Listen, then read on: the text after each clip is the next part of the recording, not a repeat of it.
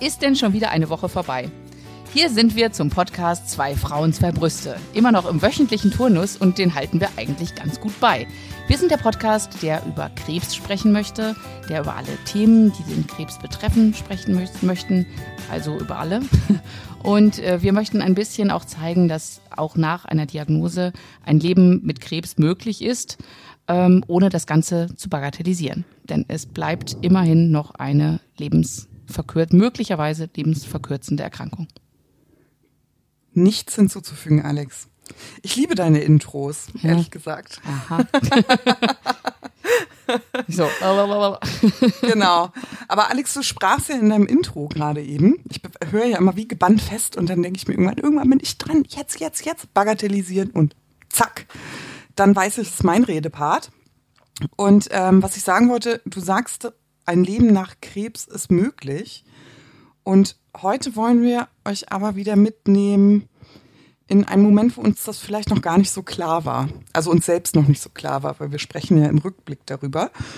Wir möchten heute mit euch über die Bestrahlung sprechen, die ja ein Teil der Krebstherapie ist. Ja, der aktiven Therapie und ähm, ja, wieder mal ein medizinisches Thema. Das hatten genau. wir jetzt schon länger nicht mehr, ne? Stimmt, stimmt. War das letzte Chemotherapie? Ja, ich glaube, das letzte war die Chemo. Also, weil wir in chronologischer Reihenfolge bleiben, ist ja, äh, nein, die Operation. Dann kam die Chemo, die Operation und jetzt sind wir beim Thema Bestrahlung. Tatsache. Lass uns doch mal ein bisschen erzählen, was überhaupt Bestrahlung ist. Weil irgendwie jeder hat das, glaube ich, schon mal gehört. Aber mhm. ich würde mal sagen, die wenigsten wissen überhaupt, was eine Bestrahlung ist.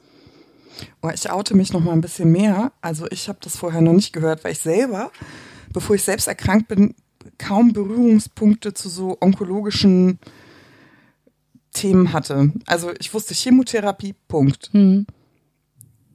Ne? Also ich hatte das schon mal gehört, aber ich wusste jetzt auch nicht genau. Ich dachte, da sitzen die unter so einer Röntgenmaschine oder so und da wird irgendwas mit Strahlen tot gemacht.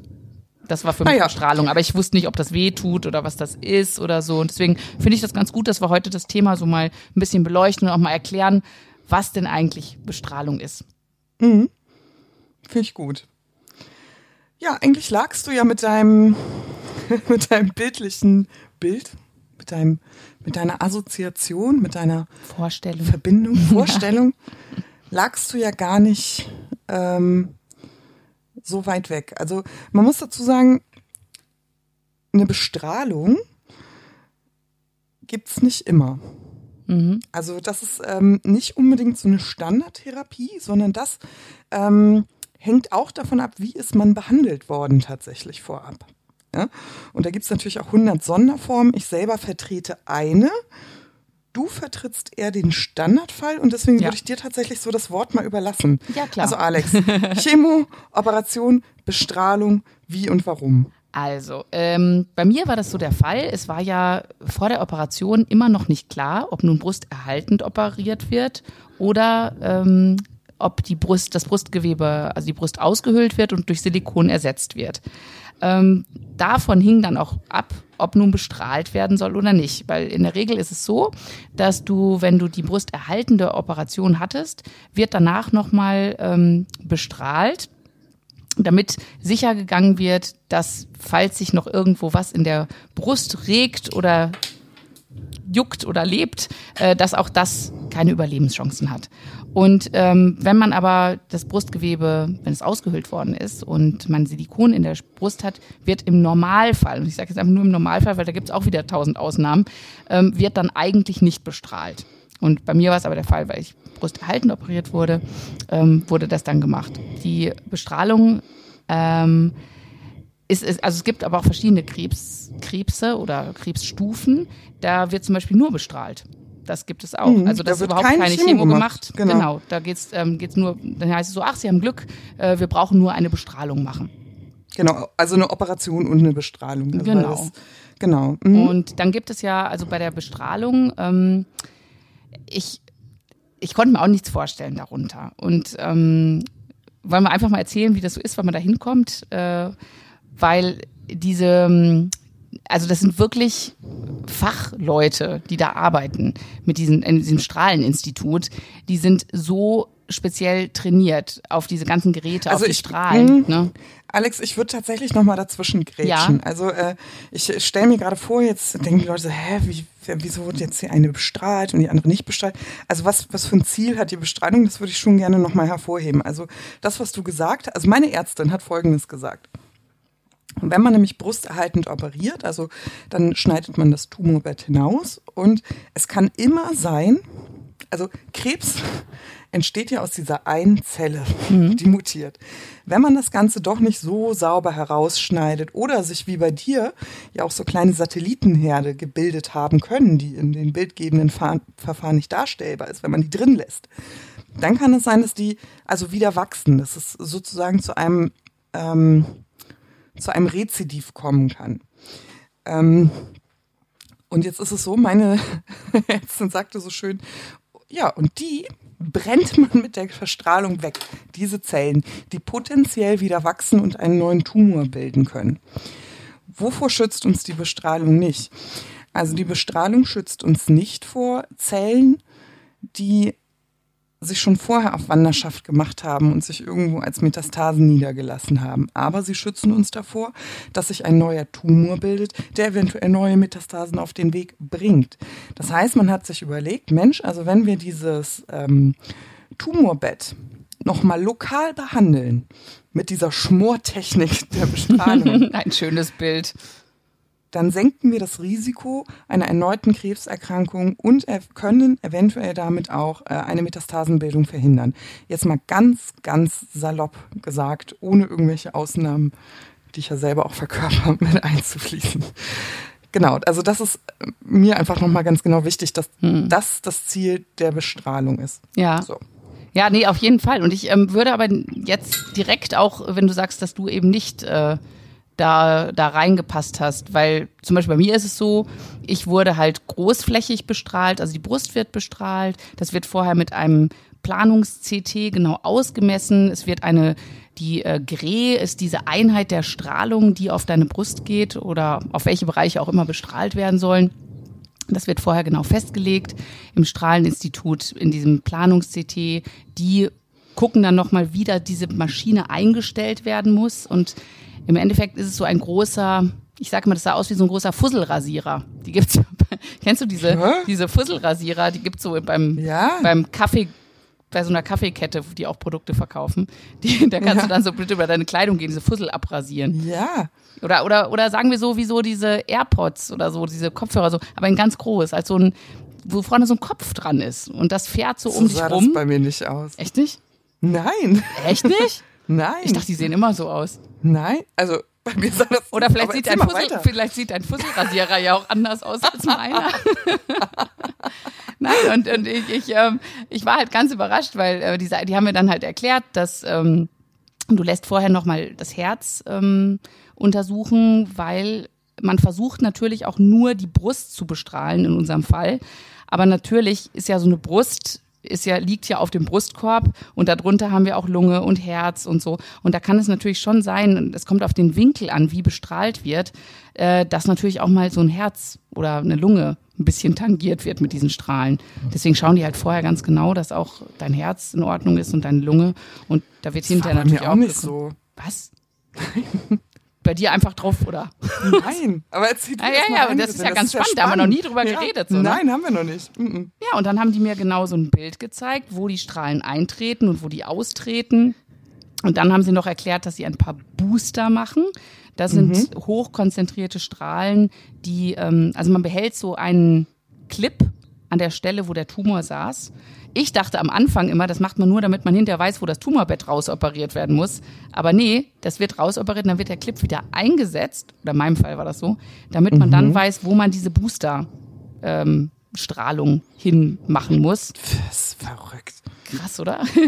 Ja. Wohl ganz anders bei dir. Jetzt bin ich mal sehr gespannt. Ja. Also, also Ja, so wurde es also bei mir halt Clip dann mehr, ne? gemacht. Ne? Ja, genau. Du hast ja auch keinen Clip mehr. Also das ist, äh, aber das ist bei uns ja auch nun ein ganz anderer Fall, weil ich hab, hatte ja die brusterhaltende Operation Mhm. und du bist äh, nicht nur Brust, nicht brusterhaltend operiert worden, sondern du bist aus allen Leitlinien rausgesprungen und hast äh, was eine ganz, ganz individuelle Therapie da gehabt, ne? Ja, aber witzigerweise bin ich bis jetzt davon ausgegangen, dass sich das jetzt bis auf diese Gray-Stärke und die Häufigkeit gar nicht unterschieden hat. Und ich habe jetzt so, ich habe jetzt so einen Aha-Moment. Also ich bin 28 Mal bestrahlt worden ja. und davon waren aber, also manchmal hatte ich sogar zweimal am Tag.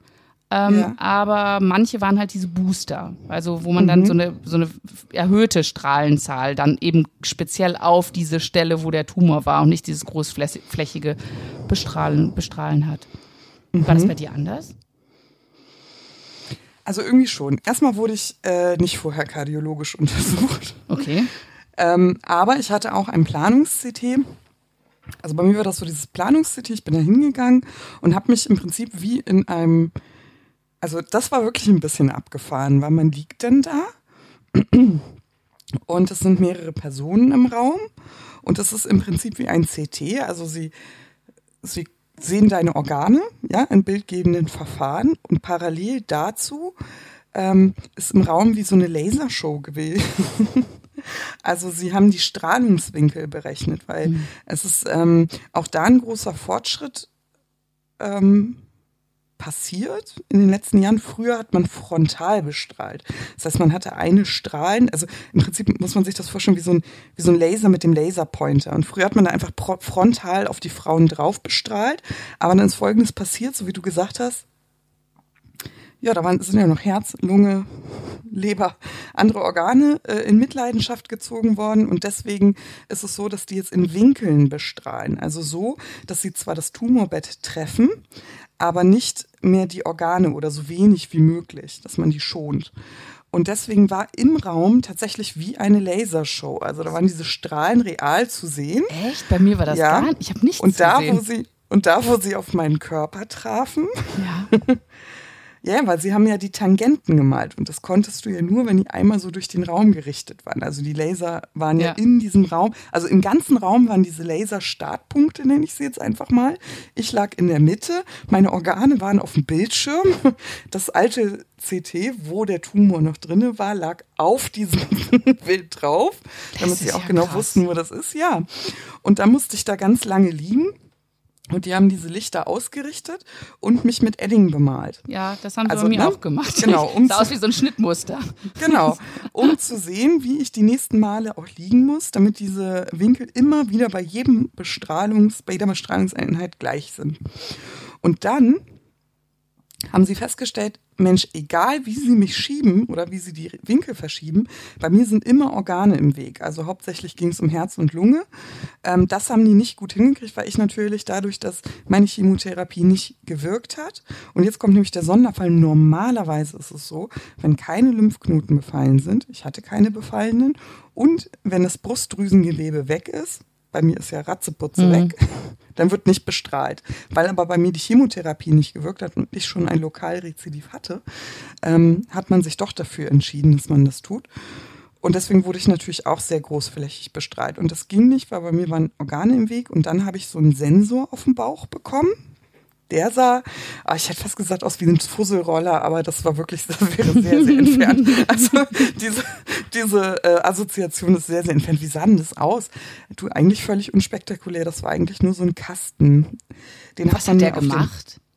Den, ja, der hat, ähm, den haben sie mir auf den Bauch gelegt und dann musste ich ganz, ganz tief einatmen, bis sie Stopp gesagt haben. Dann haben sie den Sensor eingestellt und ähm, Genau, dann haben sie den Sensor eingestellt. Also mit anderen Worten, immer wenn ich tief Luft geholt habe, habe ich mit dem Luftholen, also mit dem Volumen in meiner Lunge, Lunge, Herz und die anderen Organe zur Seite gedrückt. Und dadurch konnten sie die Winkel neu be berechnen. Und so war auch meine Bestrahlung. Also ich hatte diese Atemtechnik immer, also immer mhm. wenn ich zur Bestrahlung kam, das war bei mir auch jeden Tag, 33 Mal.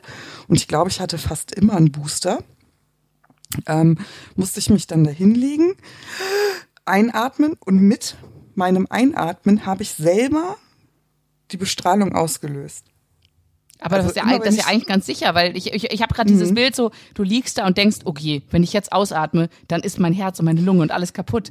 Aber das hätte das gestoppt. Also wenn du aus ja, Versehen. genau, sofort, Oh, sofort. Das ist ja ein Krass, super, ne? das ist Ja. super. Aber ich habe mir immer nämlich, aber es sind ja viele Leute, ich habe das so halt mitbekommen, wenn die dann erzählen, so ja, wir müssen dann irgendwie die Luft anhalten und so Ja. und das ist so schwierig. Da habe ich mir gedacht, boah, wie schrecklich. Und stell dir mal vor, du atmest dann aus und dann, dann gehen die Strahlen doch wohin. Du, das ist, nee, das aber das ist ja ein tolles du, System. Ja, ja, also du, du, äh, die stellen das sozusagen so eine, mh, wie so eine Lichtschranke ist das. Also das ist ein Laser so sozusagen direkt ähm, über deinem Bauch, so ein ja, Lichtlaser, wie so eine Lichtschranke.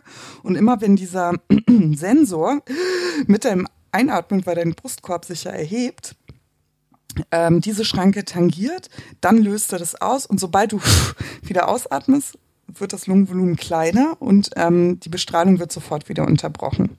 Und das ist schwierig, ja. Also eine Bestrahlung dauert ja nicht lange. Ne? Die Leute denken so, oh, Ja. ja, jeden Tag geht man dahin. Ja, also ich sag mal so, vom, vom Bestrahlungsakt her ist der Weg eigentlich das Blödeste. Also der, der Weg dahin und zurück, weil die Bestrahlung selber dauert drei Minuten mit An- und Ausziehen. Ich glaube auch, glaub ich, ich habe ich hab in dem ganzen Gebäude nie mehr als 10 oder 12 Minuten Nee, verbracht. Ich auch nicht. Also man geht dahin, die Bestrahlungseinheiten sind wirklich wahnsinnig kurz, aber man ist natürlich kurzatmig nach der Chemo.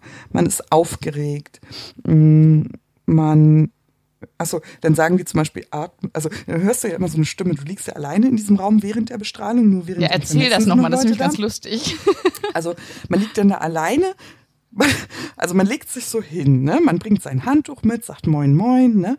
Und ähm, ich weiß nicht, ob ich mir jetzt Freunde mache, aber ich würde fast behaupten, dass so Radiologen mehr so die trockeneren Ärzte der Ärzte sind, wenn du verstehst, was ich meine. Also, oder vielleicht ist es auch ein Ort, so eine Strahlenklinik, wo generell nicht so viel gelacht wird oder so. Ich weiß es nicht. Also man geht da rein, man grüßt kurz, ähm, legt sich hin, dann kommen die Assistenten, die wuchten einen so mit dem Handtuch ähm, in die gewünschte Position. Das, daran, sie orientieren sich eben an den Markierungen an unserem Körper, auf die wir immer aufpassen mussten, dass wir die nicht runterduschen.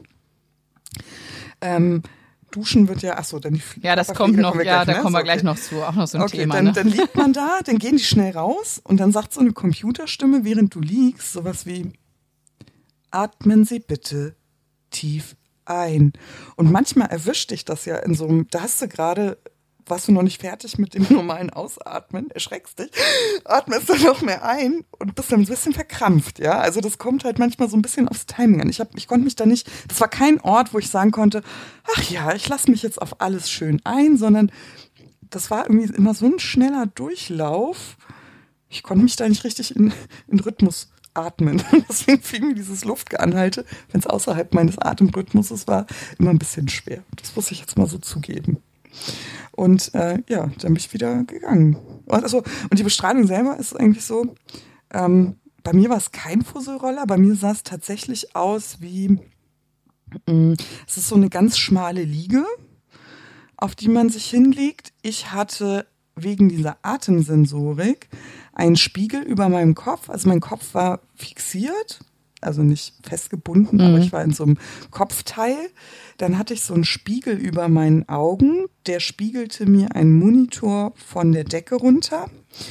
Da war sozusagen mein Atembereich gekennzeichnet. Also ich durfte ja nicht einfach so Luft holen, wie ich wollte, sondern ich musste immer in so einem grünen Bereich bleiben. Also ich musste so lange einatmen, bis es grün war.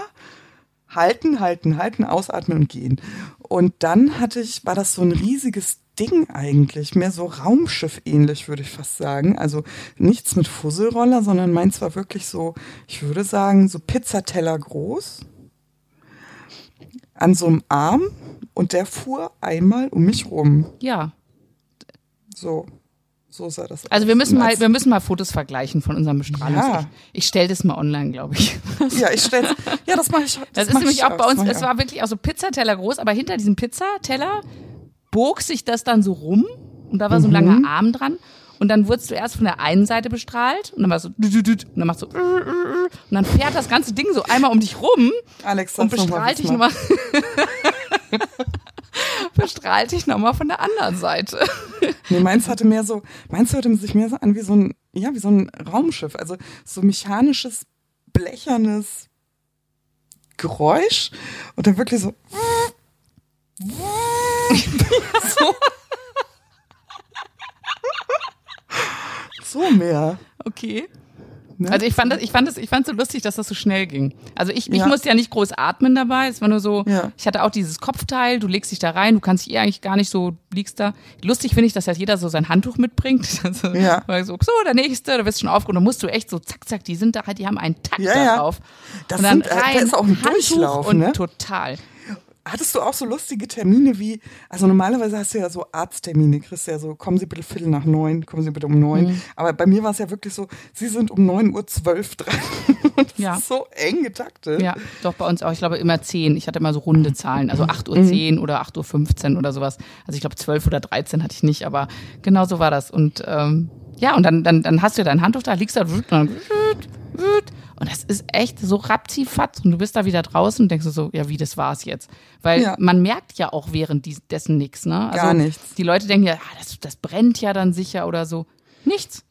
Also, Aber soll ich dir, soll ich dir noch mal was zum, was soll ich dir mal sagen, was zum Nachdenken? Also mhm. eigentlich kommt es von Geraldine und ich habe aber mhm. genau dasselbe erlebt.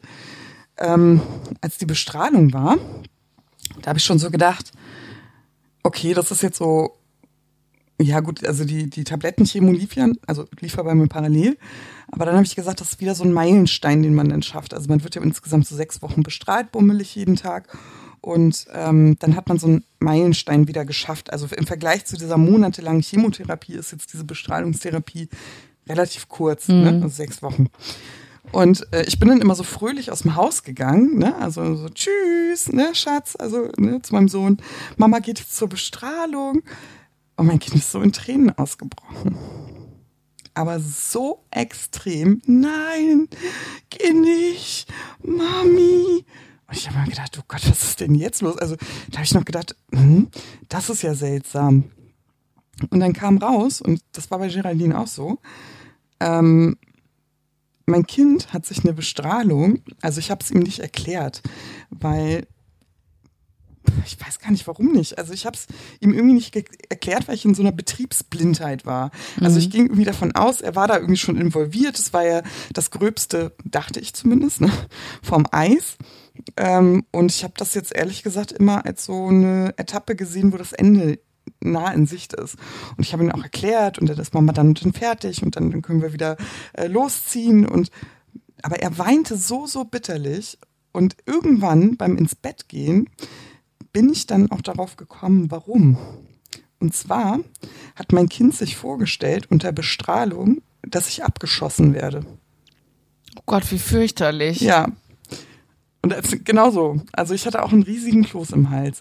Und da sieht man mal wieder, wenn man Kindern etwas nicht erklärt und sie ihrer Fantasie aus ähm, hm aussetzt, wie grausam das eigentlich ist. Ja. Und da er seine Ängste noch gar nicht richtig verpacken konnte, war es wirklich ein schwieriges. Aber er hat sich wirklich vorgestellt, ich sitze da und weil ich habe ihm schon erklärt, dass ähm, das wegen dem Krebs ist ähm, aber er dachte, ich muss mich irgendwie an eine Wand stellen und ein Arzt schießt den einfach ab. So hat er sich eine Bestrahlung vorgestellt in seinem Kind, in seiner ja. kindlichen Fantasie.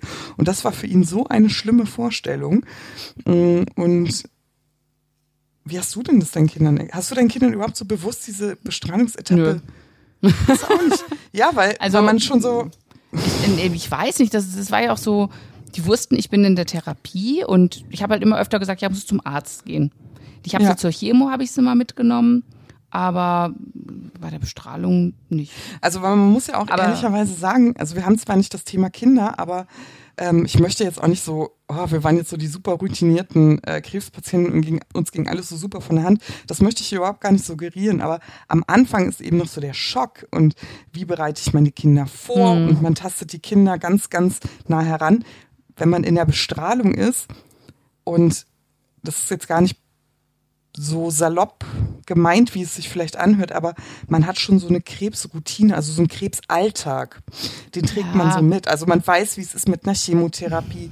Man weiß, was man sich mit den Kindern zutrauen kann. Also nicht, dass man jetzt vergisst, seine Kinder mit einzubeziehen, aber es hat schon sowas wie, Sie sind schon zufrieden, wenn man sagt, man geht zum Arzt und man kommt aber wieder. Also, ne? Ja, aber die sind ja auch Kinder, also, also zum einen ja. sind sie im Kindergarten. Die kriegen das doch eh nicht ja. mit, ob ja, ich dazwischen mal zehn Minuten da im Strahleninstitut bin. Und, und ich glaube, ich habe es auch so ein bisschen, ähm, die Bestrahlung, da war ich so, ach, jetzt ist ja nur noch Bestrahlung. Weißt du? Im Vergleich ja, zur Chemo, weil viele sagen, ach, die meisten, die rutschen da so durch und so. Also wir wissen auch, dass es andere Fälle gibt, wie bei dir zum Beispiel. aber, Ja, also ich ist ja spreche- immer so ein Sonderfall. Da, da war ich ja noch gar nicht. Also ich Ja. war ja jetzt auch noch so am Anfang der Chemo, Ja. also der, der, der Bestrahlungs. Also bei mir war das so, ich musste auch am Wochenende. Normalerweise ist es so von Montag bis Freitag. Ich Ja, hatte ich auch nur. an einigen Tagen auch am Wochenende hin. Und ähm, deswegen wusste mein Sohn das natürlich. Hm.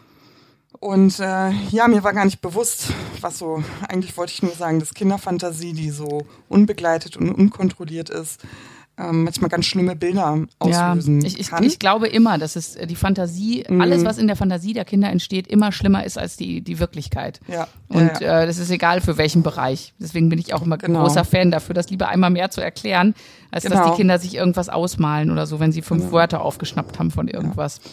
Genau, und ich habe ähm, es ihm dann so erklärt, tatsächlich, aber ich musste es ja dann äh, erklären, Mhm. oder es wurde mir bewusst, dass ich es erklären muss. Ähm, ich habe es dann so gesagt, dass es wie ein ganz, ganz helles Licht ist. Und das mag der Krebs nicht. Also der wird einfach ganz doll geblendet. Und deswegen, und dann habe ich auch ein Foto gemacht von diesem, deswegen werde ich das auch online stellen, das Foto von diesem Gerät.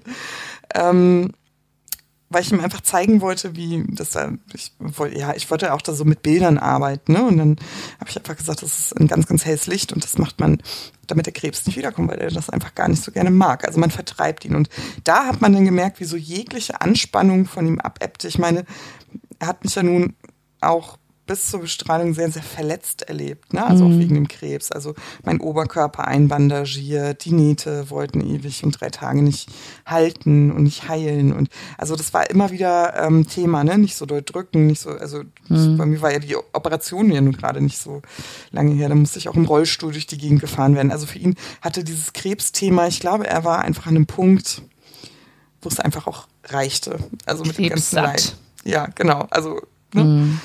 Naja, und das hatte er eben bei der Bestrahlung auch. Und das fand ich eigentlich ganz schön krass, dass Kinder, oder da kommt wieder so ein schlechtes Gewissen, so ein Bad-Mom-Gefühl, ähm, dass man Kindern in dem Alter schon solche Sorgen aufbürdet, dass sie sich solche Sorgen um einen machen. Ähm, aber gut, das Ja. ne, ist, ist wie es ist. Ist, ist, machen wir eh noch mal eine Folge drüber, über das ganze Thema Kinder. Das Mhm. ist, ja. Alex, aber wir können ja auch mal sprechen. Wir haben jetzt auch mal darüber gesprochen, wie, also ich musste ja atmen, um meine Organe nicht zu verletzen. Grundsätzlich ist es so, dass fast jeder Bestrahlte eine Lungenfibrose davon trägt, weil die Lunge fast immer mit einem Zippel im Weg ist und diese Strahlen das tangieren. Ähm, das war mir vorher gar nicht klar, aber was für Nebenwirkungen gibt's noch? Oder ich, welche hast du denn noch gehabt? Weil es gibt ja viele, die, die total gut durch diese Bestrahlung durchmarschieren. Die haben gar nichts. Also ähm, äh, kurz, ich würde ganz kurz einen Schritt zurückgehen äh, zur Okay. Körperpflege. Das finde ich Ja. nämlich einen ganz wichtigen Punkt bei der Bestrahlung noch. Und ich weiß ja nicht, da gibt es auch wieder ganz verschiedene, äh, also ich, ich höre von verschiedenen Menschen, was sie damit machen durften und was nicht. Also Ja. man darf die zu bestrahlende Stelle und diese schnittmusterartigen Markierungen, die man auf dem ganzen Körper hat, Ja. die teilweise mit ähm, wie so, so Klebeband oder so Tesa. Ähm, Was hattest du? Also bei mir war es mit Edding. ja, Tatsächlich genau. mit Also bei mir auch. Die hatten Edding, genau. und die haben Edding so und dann hatten, Pflaster da drauf. genau, wie so, so, so, also man, konnte so ein bisschen das durchsehen, genau. Ja, genau. Also So- diese langen Streifen, ne, so Paketklebeband, aber dieses Ja, so weiche, was so kreppartig ist, das habe ich Ja, dann also darüber so- gehabt. Ne? Genau, bei mir auch so ein äh, streifenartig, aber von der Konsistenz hätte ich fast gesagt, sind das wie so durchsichtige Pflaster. Also wie so wasserfeste. Ja, So. genau. Und dann haben die es aber immer abgemacht und dann wieder nachgezeichnet, jedes Mhm. Mal bei der Bestrahlung und so. Ähm, und sie hatten halt gesagt, ich darf mich auf gar keinen Fall mit Seife waschen äh, in Ja. dem Bereich, der bestrahlt wird. Ich darf äh, ihn nicht eincremen. Das Einzige, was ich machen soll, ist einmal morgens und einmal abends Babypuder drauf. Aha. Ja, und das ist wohl auch bei allen möglichen Leuten anders. Ähm, Ja, stimmt. ich habe dann die Bestrahlung gemacht und ähm, mit meinem Babypuder, das erste Mal habe ich das noch da gemacht, da habe ich direkt eins auf den Deckel bekommen. Ich gesagt, nein, das Babypuder darf nicht hier gemacht werden, das müssen Sie zu Hause machen. Ich so, okay, gut. Wahrscheinlich haben die sonst so eine Puderhöhle da in der Umkleidekabine. Wahrscheinlich, ja, ja. Naja, auf jeden Fall habe ich das dann immer zu Hause gemacht und ich bin, ich weiß nicht, ob es daran lag, aber ich bin eigentlich ganz gut durchgekommen. Normalerweise fängst du mit der Bestrahlung drei bis acht Wochen nach der Operation an. Und bei mir hat sich das ein bisschen verzögert. Die wollten, glaube ich, vier Wochen oder so danach äh, Anfang, aber bei mir heilte das ja auch so schlecht durch dieses, mhm. weil es ja immer wieder aufgeplatzt ist, meine Wunde und so. Ähm, deswegen haben sie es um eine Woche oder so dann nochmal verschoben, aber das war noch nicht ganz abgeheilt. Mhm. Ähm, und dann kam die Bestrahlung und ich muss sagen, die ganze Haut und so, ich habe am Anfang noch gedacht, ach, merkst ja gar nichts, ist ja nichts, ne? Also du hast nichts mhm. gesehen. Mhm. Und dann fing das an, dass die langsam so ein bisschen, ja, so gebräunt wurde. Also ich dachte so, es sieht, also sieht aus so, oder ich hatte wie so ein Viereck, was so ein bisschen brauner war als der Rest des Körpers. Ja. Oder vielleicht ein bisschen rosaner. Ja, am Hast du das jetzt noch? Ja. ich habe immer noch dieses yeah, Ding. Und geschmorte hab, Haut. Ja, genau, und ich habe unterm Arm, wenn ich, wenn ich so mache, also das sieht man jetzt natürlich nicht, also wenn ich so, den, so die Schulter runter mache, dann habe ich so eine Schrumpelhaut unter der Achsel, dass ich mhm. aussehe, als wäre ich 120. Ehrlich. Also die Haut ist, ist dann nicht mehr so dolle. Aber gut, mhm. es, ist, es sind wirklich Luxusprobleme. Auf jeden Fall wurde dann äh, pro Bestrahlung, das Einzige, was war, dass die letzten paar Bestrahlungen, ähm, da merkte ich halt, dass das so richtig, da hatte ich so ein bisschen rohes Fleisch da an der, an der Wunde. Ähm, mhm. Aber das war minimal, also ein ganz kleines Stellchen war das nur, ne? Und da also sollte die Haut ich dann, ist aufgegangen. Ja, aber das war ja nicht so richtig gut verheilt, ne? Das war halt diese ja. Narbe, die nicht so gut verheilt ist. Wie bei einem Sonnenbrand? Wie, ja. Wie würdest du das am ehesten Ja, also ich hatte so ein bisschen wie so einen leichten Sonnenbrand auf der Brust. Mhm. Also es war halt so ein bisschen rot, ähm, aber jetzt nicht schlimm. Also ich habe dann, mhm. durfte dann auch hinterher auf diese offenen Stellen durfte ich dann was drauf machen. Ähm, und dann hatte ich aber noch, noch zwei Bestrahlungen oder so. Und dann war mhm. das auch ganz schnell wieder verheilt und echt kein Thema. Also da durfte ich dann ähm, an ein paar Stellen diese spezielle Salbe machen und sonst Babypuder, Babypuder, Babypuder, Babypuder. Ja, und das waren so meine Neben. Und, und Müdigkeit. Wow, Paula, ich war, also in der ersten Woche schon, ich konnte kaum die Augen aufhalten. Ja. Das ist, wo das mit meiner Fatigue losging. Das bei war die auch. Bestrahlung. Ich war, war so bei müde. Mir auch. Ja, ja. Mhm. Ja. Also das war bei mir auch so. Ja. Also tatsächlich ganz, ganz ja. ähm, schlimm. Und Lunge. Lunge habe ich noch, ich habe ein bisschen eingeschränktes Lungenvolumen jetzt. Ja, wegen der Fibrose mhm, genau. Mhm. Ja. Aber sonst, das war's von der, von der Bestrahlung.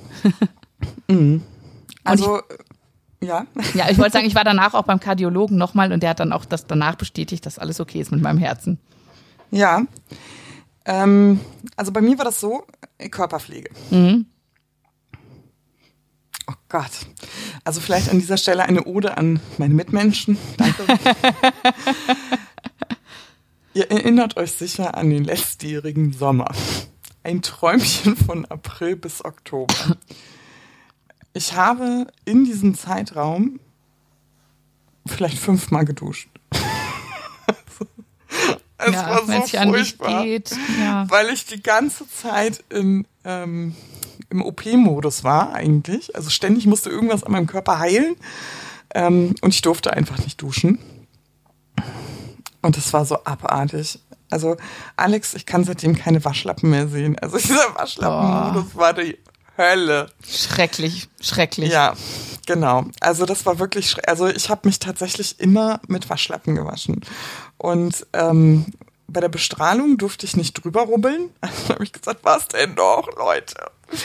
Ähm, durfte ich auch nicht drüber rubbeln. Da musste ich den ähm, vollsaugen ähm, musste mich mit Duschpflastern abkleben, also tatsächlich diese ganz regulären, und das so ganz langsam ausdrücken in Schwamm und dann mit Watte trocken tupfen. Mit so, also ist keine Watte, das ist sowas nicht Fusseliges wie so eine Gase. Ja, so musste ja. ich mich abtrimmen. Aber ich kann dir sagen, nach so einem äh, 40 Grad äh, Großstadttag ist es äh, erfrischend. Nein. Gar nicht.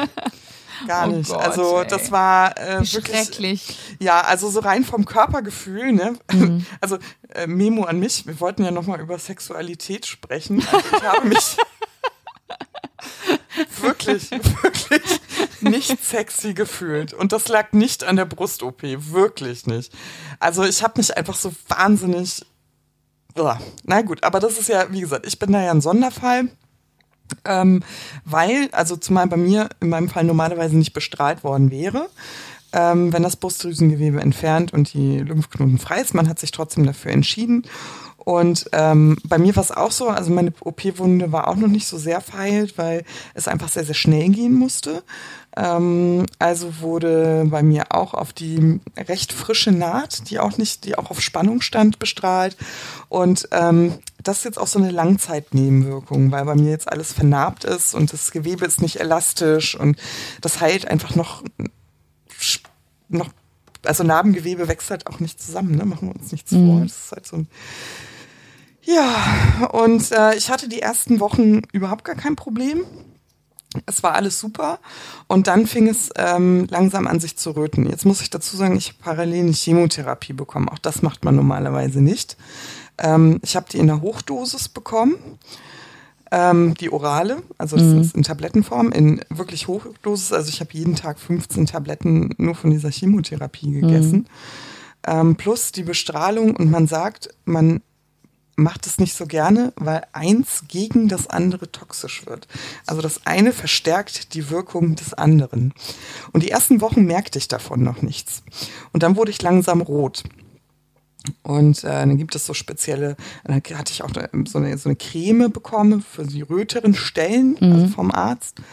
Und ich habe so Spezialpflaster noch bekommen. Und ich glaube ganz, ganz fest, dass diese Spezialpflaster am Ende mein Untergang waren, weil ich habe darunter geschwitzt. Oh, und dann wird's feucht. Mm. Und dann wird's feucht. Ja. Und dann wirkt die Bestrahlung natürlich wie eine Lupe. Und ähm, was soll ich sagen? Ähm, ich habe in der Strahlenklinik ähm, es klingt, ah, ich muss, warte, ich muss noch einen Schluck nehmen, weil das war wirklich, ähm, hm. also das war wirklich mein Tiefpunkt danach. Mhm ähm, weil mir ging die ganze Haut ab, Alex. Also mir ging von der Brust, wo sie mal war, bis zum Rippenbogen, bis auf den Rücken, war ich offen. Also ich konnte meine Rippen sehen. So weit offen war ich. Also das nennt sich Paula. ja, das nennt sich Radiation Recall Effekt, also eben diese Verstärkung beider Maßnahmen. Und ich konnte mich nicht anziehen, weil ich mir die Haut bei lebendigem Leibe runtergezogen habe. Boah, mir wird ganz übel. Boah. Ja. ja, was soll ich beschönigen? Das nee, ist, ist ja so, gut. Ne? Nee, wir also, haben gesagt, wir reden Klartext, natürlich. ja, genau. Und ich kann mich selbst noch erinnern, mhm. wie es damals war, als du es gemacht hast und du erzählt hast und da musstest du dich auch noch mal so übergeben und alles nicht. Also genau, da also habe ich, ich wirklich mit dir gelitten, ähm, schon damals, genau. aber beim Erzählen leide ich noch genau, mal mit also dir jetzt. Ist, ich hatte, ich hatte solche Schmerzen nicht, Gott sei Dank, gar nicht so empfunden. Also mein Körper muss sie, also ich war ja taub, also mein mhm. Oberkörper ist ja taub. Das heißt, irgendwas habe ich schon gespürt, Schmerzen. Also mein, mein Körper hat im Prinzip auf diese Schmerzen, die ich ja aktiv nicht so gespürt habe, wie ich sie hätte spüren sollen. Also an den tauben Stellen habe ich glücklicherweise nichts gespürt. Aber die, die nicht taub waren und trotzdem offen, das reichte schon wirklich. Aber mein Körper hat so oh. stark auf diese, auf diese hm, Schmerzsymptome reagiert. Ähm, ich musste mich ständig übergeben. Äh, ich hat, konnte, äh, ich glaube, zwölf Tage nichts mehr essen. Ich habe dann diese Astronautenkost bekommen, also das nennt sich Frisubin, das ist so eine hochkalorische Trinknahrung. Ähm, ich habe innerhalb von zwei Wochen 15 Kilo abgenommen, sofort. Also es schmolz nur so dahin. Ähm, ich war so geschwächt, ich hatte ständig, musste ich zittern, ich habe nur geschlafen. Und ähm, ich bin dann unter die Dusche gegangen, weil ich habe es nicht ausgehalten, weil ich dachte, ich verbrenne von innen. Und habe das Wasser auf meiner, auf dieser offenen. Oh, aha. Und da habe ich mich, und das werde ich nie vergessen, also wirklich, Alex, ähm, es war helllichter Tag, ich wollte mich einfach abduschen, weil ich musste zum Arzt. Also ich musste ins Brustzentrum nochmal diese Narbe kontrollieren lassen. Und ich habe in der Badewanne gelegen und ich habe gedacht, ich muss jetzt hier bis abends liegen bleiben, bis mich jemand findet. Und ich Boah, wie schrecklich. Also wirklich, es war einfach so, es war so ein Tiefpunkt. Ich habe bestimmt eine Stunde in der Badewanne gelegen und geweint. Einfach nur geweint. Ähm, und dann habe ich es aber doch geschafft aufzusch... Also ich hab, bin aus der Badewanne rausgekrabbelt, ehrlich gesagt, ähm, weil ich gemerkt habe, dass mein Handy geklingelt hat. Und dann bin ich rangegangen und das war die Onkologin und da hatte ich auch einen Termin und ich war ja schon eine Stunde zu spät. Ich wollte mich ja nur schnell abduschen und sie wollte wissen, ob alles okay ist und dann habe ich gesagt, nein. Und ähm, dann habe ich mir ein Taxi, also ich habe mir was Luftiges angezogen, ich bin da hingegangen, sie hat gesagt, was ist denn mit Ihnen los?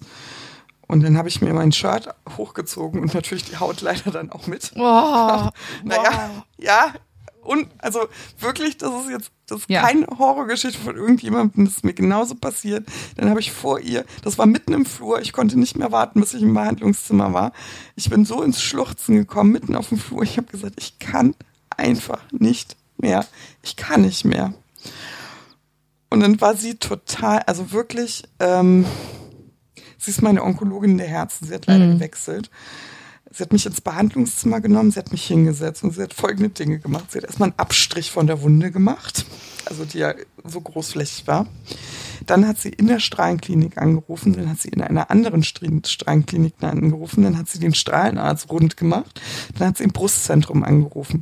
Sie hat gesagt, sie kennt sich leider nicht aus, was sie mir verschreiben könnte das mir helfen könnte, weil Strahlenwunden verhalten sich anders als Verbrennungswunden, mhm. weil die brennen ja auch nochmal nach. Ne? Und ähm, ja, sie hat gesagt, ich weiß nicht, wie ich Ihnen helfen kann. Ich muss einen Strahlenarzt erreichen. Und wirklich, sie hat sich zwei Stunden für mich Zeit genommen. Die größte Zeit war eigentlich, dass sie da war und meinen Kopf gestreichelt hat. Wirklich. Also eigentlich hat sie mich so beruhigt. So, und dann war es so, dann ging das recht schnell. Also ich sollte dann zu einer Fachärztin und zu einem Wundversorgungsteam. Ich mache es jetzt kurz. Also mhm. die, die, schlimmste Geschichtenpassage dieser Erfahrung ist erzählt. Du, ich glaube, die ähm, Leute haben jetzt ihr, ihr Essen erstmal zur Seite gestellt und hören dann. ja, ähm, also das war wirklich so ein Punkt, wo ich körperlich und psychisch unfassbar am Ende war. Also ich habe dann mhm. Morphium bekommen noch gegen die Schmerzen, weil der Körper sich einfach nicht mehr wehren konnte dagegen. Und ähm, das war wirklich so, dass ich gesagt habe, es geht einfach nicht weiter. Es kam dann so ein Wundteam und die haben ähm, mir dann so geholfen, also sie haben jeden Quadratmeter dieser Wunde Quadratmeter. Quadratmeter. Quadratmillimeter, wollte ich sagen. Quadratmillimeter meiner Wunde anders behandelt. Da kam eine andere Salbe drauf. Und letztendlich, was mir geholfen hat, war diese Nässung wegzukriegen mhm. mit einem Mittel, das gerbt das aus. Das klingt jetzt ganz fürchterlich schmerzhaft. War es überhaupt? Nein, nein, null schmerzhaft, wirklich nicht. Das benutzt man bei. Aber die Babys. Vorstellung. Nee, nee, das benutzt man bei Babys, wenn die so einen wunden Po haben. Mhm. Wie schwarzer Tee. Weißt du, kennst du ja, den Trick? Ja, klar. Zack, zack, zack. Es gerbt ja auch so ein bisschen. Ja. Und so ist es auch. Also es tut wirklich überhaupt nicht weh. Also das war relativ, ich habe immer gedacht, so wow, so einfach geht das. So habe ich tagelang gelitten. Warum hat mir das vorher keiner gesagt? Oh, ja, vorher wow. war ich ja noch in Strahlentherapie. Also ich muss sagen, ich hätte, äh, ja, ich hätte die Strahlentherapie vorher absetzen können. Es hat sich ja schon angedeutet. Nein, hätte ich nicht gemacht. Es war das Einzige, was mir geholfen hat. Also rückblickend was sollte ich machen? Die Chemo hat mir nicht geholfen. Ich habe gesagt, ich muss jetzt da durch. Vielleicht habe ich es übertrieben, ja. Vielleicht hätte ich vorher beschließen sollen, nein, es geht nicht. Vielleicht hätte ich, habe ich nicht gemacht und ich hätte es auch rückblickend nicht gemacht. Also nach wenigen Tagen ähm, zeigte sich eine rosane Haut auf dieser Wunde und damit war das Thema durch. Also als die Wunde zu war und nicht mehr genässt hat, war es mhm. in Ordnung. Mhm. Ähm, und wie gesagt, also dann ging es steil, also wirklich sehr, sehr steil bergauf wieder. Und ähm, ja, ich werde das oft gefragt, passiert das oft? Nein, ich kenne niemanden, wo das sonst passiert ist. Und ja, ich kenne unfassbar viele Brustkrebspatientinnen. Die nächste Frage, würdest du es nochmal machen? Ich bin seitdem rezidivfrei. Ja. Ja, ich würde es nochmal machen. Also ja, es war die Hölle. Ja, es war ganz, ganz furchtbar. Aber natürlich würde ich es nochmal machen, ist doch gar keine Frage. Also alles, was hilft. So ne? Alles, was hilft, ja. genau. Und ähm, die meisten, die ich kenne, die geht zur Bestrahlung, sehr komisch, ich merke gar nichts. Mhm. Oder vielleicht maximal einen kleinen Sonnenbrand. Ähm, ja. Und ich gönne denen das von Herzen wirklich. Also, aber ja. es geht eben auch anders. Und warum erzähle ich das? Als ich da in meiner Dusche lag, so verzweifelt, da habe ich gesagt, wieso also erstmal habe ich wieder gedacht, es ist jetzt wieder so eine Endstufe meines Lebens. Also man fühlt sich dann ja so gescheitert in allen Punkten. Und ich habe einfach gedacht, warum passiert das immer nur mir? Warum kann jetzt in dieser Krebserkrankung nicht mal auch was ganz, ganz glatt durchlaufen, weißt mm. du? Mhm. Und weißt du, was mir klar wurde? Erzähl. Ich glaube, das, ich glaube, das, ähm, oder im Nachhinein wurde mir das klar ähm, dass der Krebsweg zur Heilung nicht bei allen glatt ist. aber viele, also sehr, sehr wenige sprechen darüber, weil es eben immer noch ein Tabu ist. Und ich weiß noch, dass ich mich sehr alleine gefühlt habe und sehr darunter gelitten habe, dass so optimistische Stimmen immer leiser wurden. Und ich selber nicht wusste, was könnte dann ein Plan C oder D oder E sein. Hm. Und deswegen erzähle ich das genauso in aller Grausamkeit, wie es, wie es eben nun mal so war. Ja. Weil ich hoffe, dass einer da sitzt, der vielleicht gerade ein Rezidiv hat oder bei dem die Bestrahlung gerade ziemlich wehtut und denkt, warum passiert das eigentlich immer nur mir? Ähm, ich möchte einfach zeigen, nein, das passiert nicht nur dir. Das passiert auch anderen und die lachen vielleicht heute auch wieder und müssen morgen wieder zur Arbeit. Ich ja. zum Beispiel.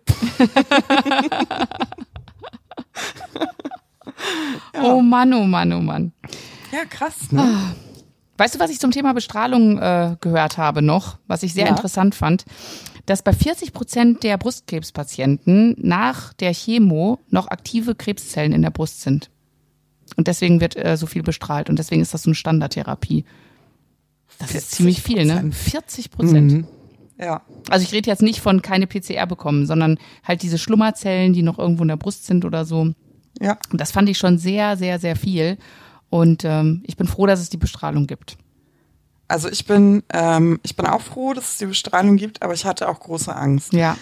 Also ich hatte Angst ich wegen höre. der Strahlenbelastung und ähm, ja, nicht nur wegen der Nebenwirkungen, die mir jetzt passiert ist, aber ich war von vornherein eben auch mhm. so, ähm, wenn die Behandlung so verlaufen wäre, wie ich es mir gewünscht habe, also am Anfang, mhm. Dann hätte ich keine Bestrahlung bekommen. Also ich wäre dann nicht brusterhaltend operiert worden, mir wäre auch das Brüsen, Brustdrüsengewebe mhm. wegen der Tumorgröße Größe entnommen worden. Ähm, und das war eigentlich so mein Ziel am Anfang. Also ich konnte mir nicht vorstellen, eine Bestrahlung zu machen ja. Und heute bin ich sehr, sehr, sehr froh, dass es diese Möglichkeit gibt, auch wenn das mein persönlicher mm, Krebstiefpunkt war. Ja. Also wirklich Tiefpunkt. Ähm, aber wie gesagt, ich kann es nur immer wieder sagen, das ist ja eben auch die Seite, die man erzählen muss, wenn man darüber spricht, dass Krebs nicht pink und nicht glitzerig und nicht nur Brustkrebs ist. Also das ja. ist schon, das ist schon einfach eine körperliche und psychische Grenzerfahrung. Was soll man dazu sagen? Auf jeden Fall. Ebenso. Ich würde sagen, das ist ein gutes Schlusswort, liebe Paula. Ja, die Zeit rennt mit die dir. rennt, ihr rennt und rennt. Äh, ja, ein sehr emotionales Thema heute auch. Ähm, aber es war mir trotzdem eine Freude, wieder mal einen Podcast mit dir zu machen, Paula. Und äh, liebe Leute da draußen, vielen Dank fürs Zuhören. Und äh, schön, dass ihr auch äh, weiter immer zuhört mit unseren Höhen und Tiefen und allem, was wir so zu erzählen haben. Dankeschön. Genau. Dankeschön und bis zum nächsten Mal. Tschüss.